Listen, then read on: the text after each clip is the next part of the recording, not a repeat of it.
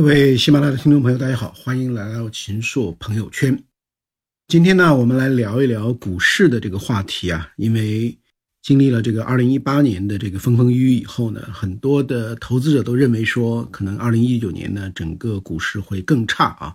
因为二零一八年的这个三季度开始，我们的整个上市公司的净资产回报率啊，也所谓 ROE 呢，其实是开始下降了啊，从二零一七年的二季度上升。啊，到二零一八年三季其实开始下降。那一旦出现这个下降的趋势呢，啊，这样的一个拐点，那么就是说上市公司的业绩呢就不可能在短期的逆转啊。所以很多人认为，啊，至少到今年的二三季度呢，这个趋势呢是很扭转的。所以大家呢有一种说法说，这个二零一八年可能是过去十年最差的啊，但可能是未来十年最好的啊。因此大家的这个信心呢，呃，更成问题。呃，资本市场往往就是这样，就说大家的这个预期呢都非常非常的这个低迷啊，那么这个时候呢，往往又可能会开始呢上升了，所以呢，到这个开市呢，从这个三个礼拜啊，差不多啊，那么你看中国股市呢，反而走出了一轮不错的这个啊反弹的行情。我刚才看了一下，上证指数呢已经要接近两千六百点啊，大概今年开年以来呢，已经涨了百分之四点一啊。深圳成指呢，大概涨了百分之四点七啊，沪深三百呢涨了百分之五点二啊，最差的呢是创业板，但是它也在涨，它涨了百分之一点五。那么从中信的这个行业的分类啊，有二十九个行业啊，那么只有餐饮旅游呢这一个行业是在下跌的啊，别的二十八个行业呢其实都是在上涨啊，所以这个给我们一个印象，说今年的这个资本市场啊啊是不是会打一个翻身仗，或至少呢不会像二零一八年那样。那样的这个基本上总的这个趋势是喋喋不休，啊，所以呢，今天呢，呃，我想跟大家一起聊一聊这个资本市场的问题。我不知道大家有没有注意到啊，在去年这个十二月的这个中央经济工作会议啊，就十九号到二十一号的这个会议呢，呃，提到了一个概念，就说这个资本市场啊，在金融运行中具有牵一发而动全身的作用啊。在我的印象中呢，这个提到这样的一个高度啊，可能是空前的。那么以前的这个中央经济工作会议关于资本市场可能就是十几二十个字啊，这一次呢九十四个字啊。那么这一段话呢叫做资本市场在金融运行中具有牵一发而动全身的作用，要通过深化改革，打造一个规范、透明、开放、有活力、有韧性的资本市场，提高上市公司质量，完善交易制度，引导更多中长期资金进入，推动在上交所设立科创板，并试点注册制尽快落地。那么除了资本市场以外呢，跟资本市场相关联的也提到了这个啊，另外的一些，比如说提高直接融资比重啊，解决好民营企业和小微企业融资难、融资贵的问题啊，大幅减少政府对资源的直接配置啊，强化事中事后监管，凡是市场能自主调节的，就让市场来调节；凡是企业能干的啊，就让企业能干，等等等等。那么，为什么中央经济工作会议把资本市场啊提到了这么高的一个高度啊？那么，这个对于今年的这个资本市场可能意味着什么啊？对于未来比较长的一段时间的中国资本市场可能意味着什么啊？我觉得这个呢是值得我们在做具体投资的时候呢是要来思考的。那从我的这个理解啊，我认为呢，其实提到了这么一个高度啊，客观上呢，呃，另一面呢是对于目前资本市场的表现呢是非常非常不满意的。你想，它是牵一发而动全身的这个作用，那么目前的这个资本市场的表现能不能牵一发而动全身呢？我看也是牵一发动全身，但是都是负面的作用，是一种负的外部性。中央希望的这个资本市场所发挥的牵一发动全身的作用，它是积极和正面的。那我们呢举这么几个例子啊，第一个例子呢就是市场基本的这个行情啊，整个市场的这个气氛的低迷啊，对投资者的这个。伤害啊，这些啊，这些我们就不谈了，因为谈的已经很多了。那么我想谈两个方面啊。那么第一个呢，就是我们大家可以去想一想，我们现在自己啊，比如说我们每个人拿出自己的这个智能手机，你看一看你下载的这个所有的 APP 啊，就意味着什么？意味着我们的日常生活建构于此啊，在这个基础上所展开的。一九九九年，中国的这个啊，很多的互联网公司，今天主要的这些些互联网公司啊，开始诞生。那么在之后的这个两千年以后呢，有很多这个在纳斯达克啊这个上市啊，也有在香港上市，但是呢，就基本上是没有在 A 股上市的啊。比如说 BATJ 啊，加上京东，那么携程、新浪、微博、搜狐、网易等等等等那其中有一个三六零是后来回来了啊。那么这个就是 PC 互联网时代呢，我们的 A 股市场呢可以说几乎是完全错过了啊。那么这个过去五到十年呢是移动互联网的时代。那么来看二零一八年这个移动互联网上市的这样的很多的公司，比如说小米、美团，这都是二零一零年成立的啊。然后呢，拼多多二零一五年成立的，未来二零一四年成立的。那么还有呢，像腾讯音乐、像这个阅文、平安好医生等等等等。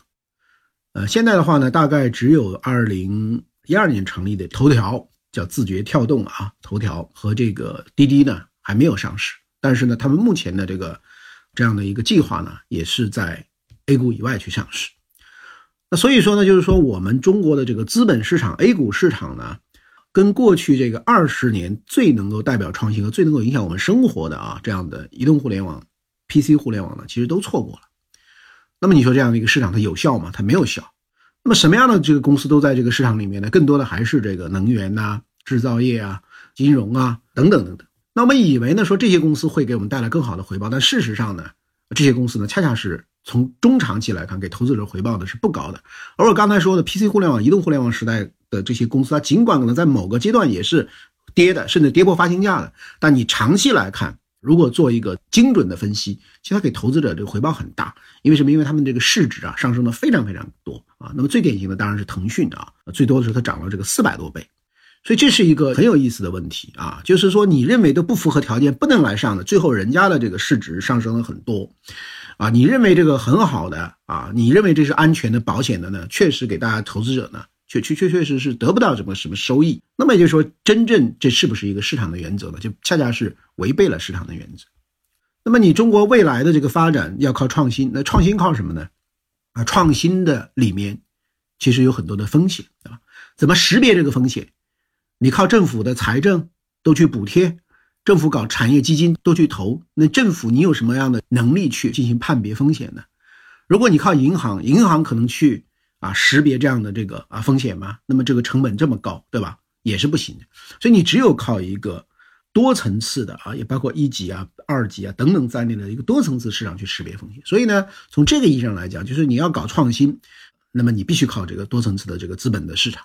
那现在呢，这个你 A 股没有起到这个作用。这些年中国某种意义上中国的创新基本上是靠这个风险投资，靠这些呃来实现的啊，更多这个很多是这个外资的。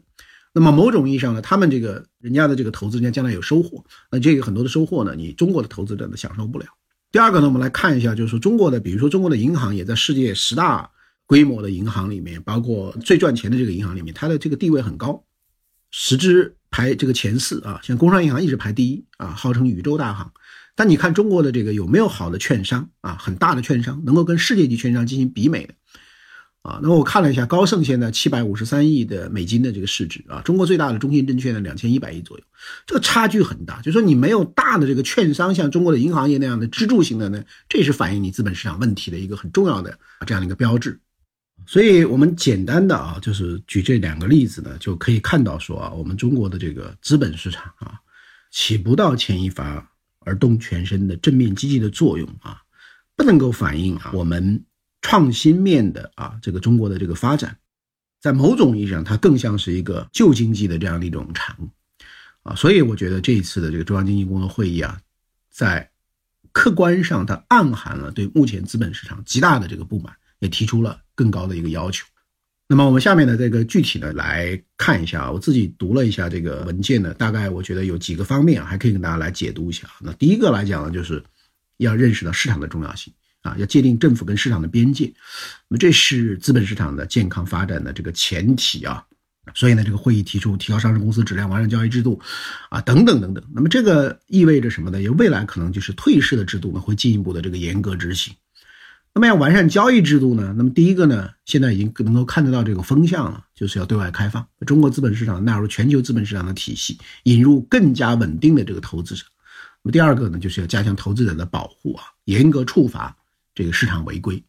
就是你把这些问题呢做好以后，那么什么样的这个公司可以上？你更多的让这个市场呢，呃，来发挥这样的这个作用。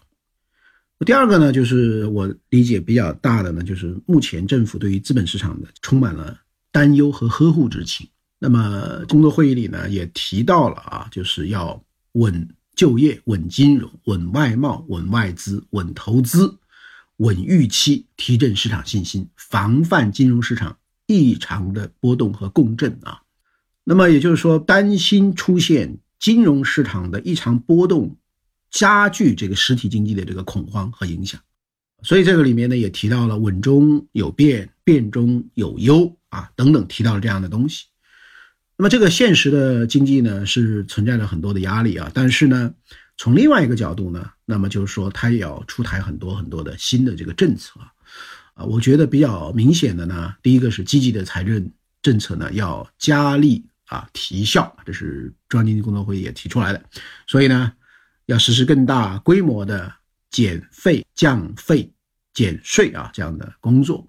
要较大规模的增加地方政府的专项的债券的规模啊，包括呢地方债的发行额度要适度的扩容，PPP 项目的落地要持续的提速，增加一些补短板的基建项目啊，来为这个区域协同和这个乡村振兴的奠定基础。那么增值税呢，这个提到了增值税要真正能感知有温度啊，所以大家现在啊这个制造业的这个。税率目前百分之十六，要进一步降低，其他两档的税率要归并呢，啊，这个都已经是形成了一致的、比较一致的预期。然后适当的扩大这个预算的赤字，啊，社保费在现有基础上呢再降低几个百分点，加快国资划保社保的进度，适度增加划转的比例，啊，等等等等。那么你看到呢，就是积极的财政政策呢要更加的有力了。那么这个货币政策呢？二零一七年的这个会议上提到呢是说，稳健的货币政策要保持中性，管住货币闸门总供给，保持货币信贷和社会融资规模合理增长，保持人民币在汇率基础上的啊合理均衡水平上的这样一个基本稳定。那么今年呢，这个增加了一些表述，比如说宏观政策要强化逆周期调节，适时预调微调，啊，稳定总需求。那么你去年是管住货币供给的总闸门，是从供给的角度呢，把这个水龙头给它拧住。那今年呢是要稳定总需求，就担心需求下降的这个很厉害，所以呢要保持流动性的合理充裕等等等等，改善货币政策的传导机制。所以你明显的感觉到呢，去年其实总体上稳中有紧，今年呢是稳中向松，所以这个也非常非常的明显。那当然还有呢，我觉得最后一条呢，就是这个坚持供给侧结构性的改革为主线呢，这个不动摇啊。那么这里面呢提到了我国经济啊运行的主要矛盾仍然是供给侧结构性的，必须坚持以供给侧结构改革为主线不动摇，要更多的采取改革的方法，更多运用市场化、法治化的这样的一个手段。那么这是一个什么意思呢？这是一个意思呢，就是说这个我现在要采取啊。很多的措施，在这个总需求这一端啊，让它稳定，要不能让经济呢出现啊，这个李克强总理所说的这种断崖式的下滑啊。那么，但是呢，并不是说要回到啊大水漫灌，完全是刺激经济的那个旧路上。那么，有些呢，加快过剩产能的出清啊，优胜劣汰，用市场化和法治化的方法去出清那些落后的、竞争力不强的产能。那么这个工作呢还继续，不是说你这个你这样的一些落后的啊，这个僵尸性的企业，我还要给你政策扶持啊，让你就简单的苟活啊，那也是不行的。所以呢，我们现在提到的这样一个供给呢，是新供给，也就是它更多的注重技术的创新啦、研发啦、内生的技术的供应啦，等等等等。那这些方面呢，我要更多的这个加强。那当然呢，对于落后产能的这个去除呢，比如说一些环保的措施，你要防止简单粗暴啊。所以，这个中央经济工作会也有一句话说，在聚焦打好、打赢蓝天保卫战等工作的同时，要统筹兼顾，避免处置措施简单粗暴，而且要帮助企业的共同制定啊环保的解决方案。那么，在这个整个的这个啊，对于资本市场的就是四个字里面呢，还提到了这个科创板的问题啊。所以，科创板呢，今年啊会更加的这个紧锣密鼓啊，在某种意义上，它也代表了我们希望在这个代表创新的这个方向上呢。啊，要加大这个力度啊，所以我跟大家呢，这个总体上做了一些这个解读啊啊，基本的意思呢，就是有两个，第一个呢，就是我们今天的这个资本市场非常不让人满意啊，有很多结构性各种各样的这个问题。但第二个呢，就是说接下来我认为中国在打造一个牵一发动全身的这样一个资本市场方面呢，我相信呢会逐渐的形成共识，形成合力啊，形成合力。那么也就是说，这个资本市场呢，啊，是一定要把它做好的，一定要把它搞好的，啊，那所以呢，尽管目前的这个宏观经济啊和具体的公司的效益可能还会有一个阶段的惯性的这个下滑，但是我认为大家呢是完全不必悲观啊。那今年呢，对于中国的这个资本市场呢，我反而是这个，如果是跟二零一八年相比的话呢，我反而是相当看好的。这些这个意见呢，不作为大家入市的这个啊这样的一个依据，但是呢，也请大家呢可以一起去参考。